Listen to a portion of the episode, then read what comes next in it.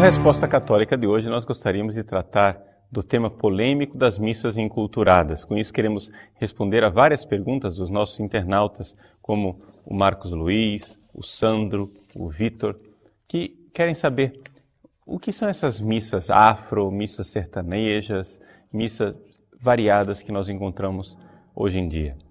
Bom, em primeiro lugar, é necessário a gente distinguir duas coisas a igreja reconhece o princípio da inculturação do evangelho. Ou seja, é necessário que para que a mensagem do evangelho chegue até os povos, que a igreja assuma a forma de falar daquele povo. E assim, a mensagem do evangelho, que é sempre a mesma, a mesma fé de dois mil anos, vai ser compreendida pelos povos neste esforço de adaptação.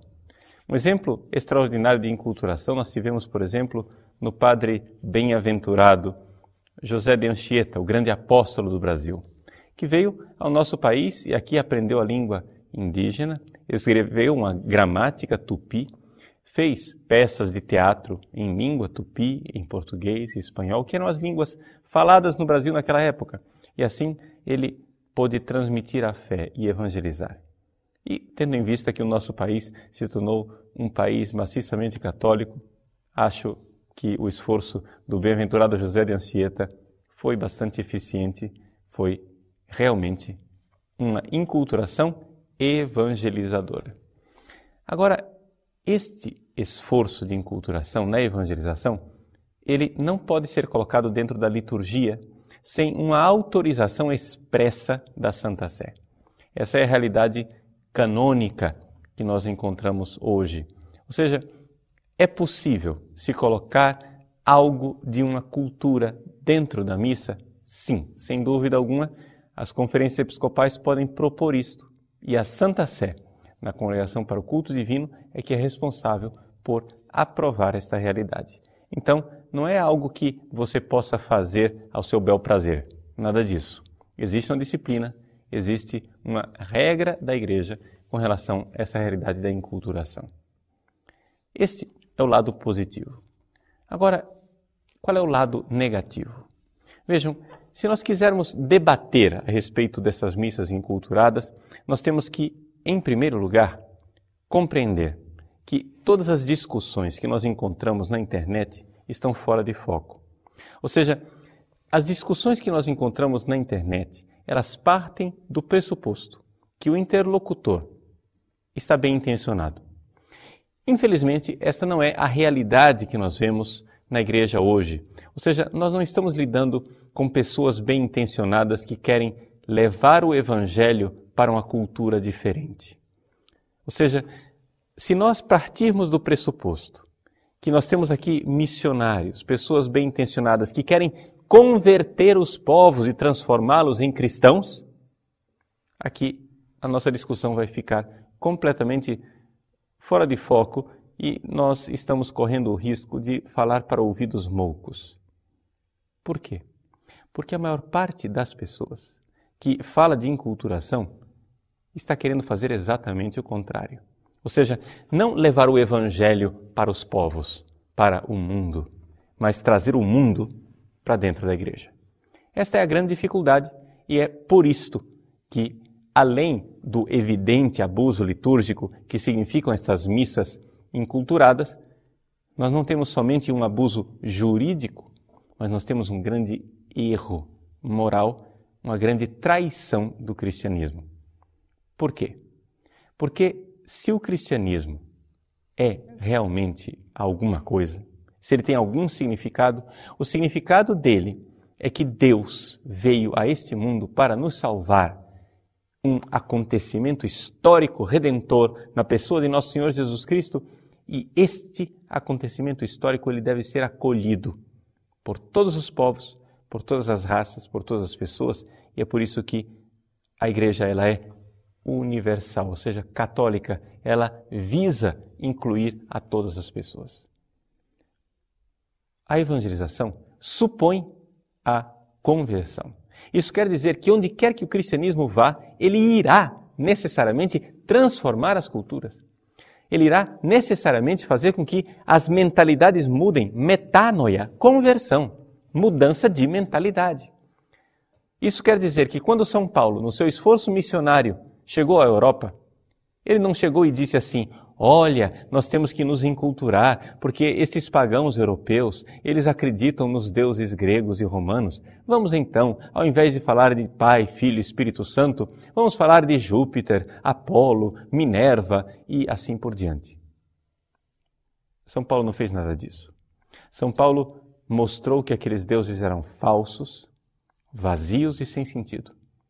E pediu aos povos da Europa a conversão e vamos ser sinceros, o esforço dele foi bem sucedido. Graças a Deus, nós tivemos uma Europa cristã.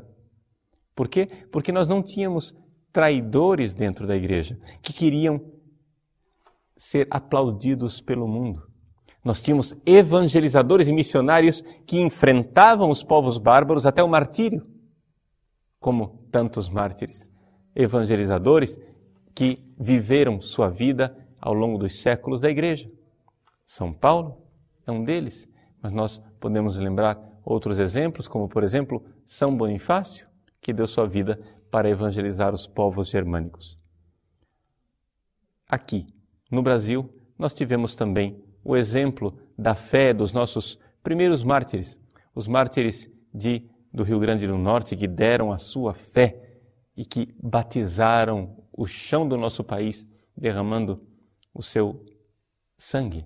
Nós tivemos o exemplo de Roques Gonzalez e seus companheiros, Inácio de Azevedo e seus companheiros mártires, gente que derramou a fé para que eu e você hoje acreditássemos.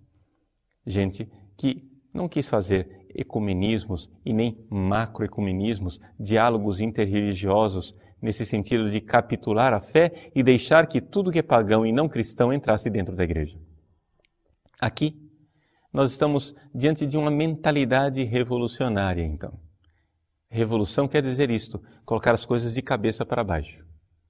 A igreja sempre reconheceu a enculturação, que era o seguinte: o Evangelho de Cristo, a pessoa divina de nosso Senhor Jesus Cristo, pode falar a língua de todos os povos. E assim todos os povos podem mudar. Todas as culturas podem ser convertidas. Todas as culturas que têm algo de bom, mas também tem muita coisa de ruim, podem ser transformadas dentro de dentro, de, desde dentro, desde o seu coração. Mas você agora canonizar as culturas pagãs e dizer que elas são lindas, e assim apostatar a fé, deixando o nosso Senhor Jesus Cristo de lado, isto é simplesmente a traição do cristianismo.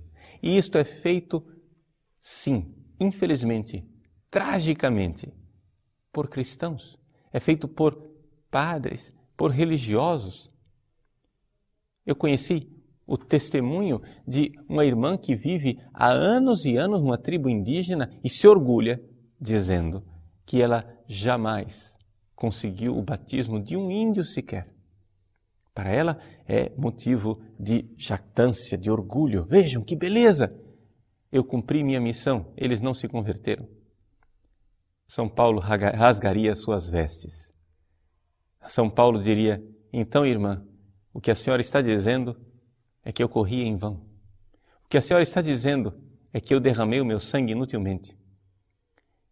Estes inculturadores loucos, o que fazem é dar gargalhadas diante do túmulo dos mártires e dizer: tolinhos, morreram inutilmente por que é que vocês derramaram seu sangue se recusando a oferecer sacrifício aos deuses pagãos?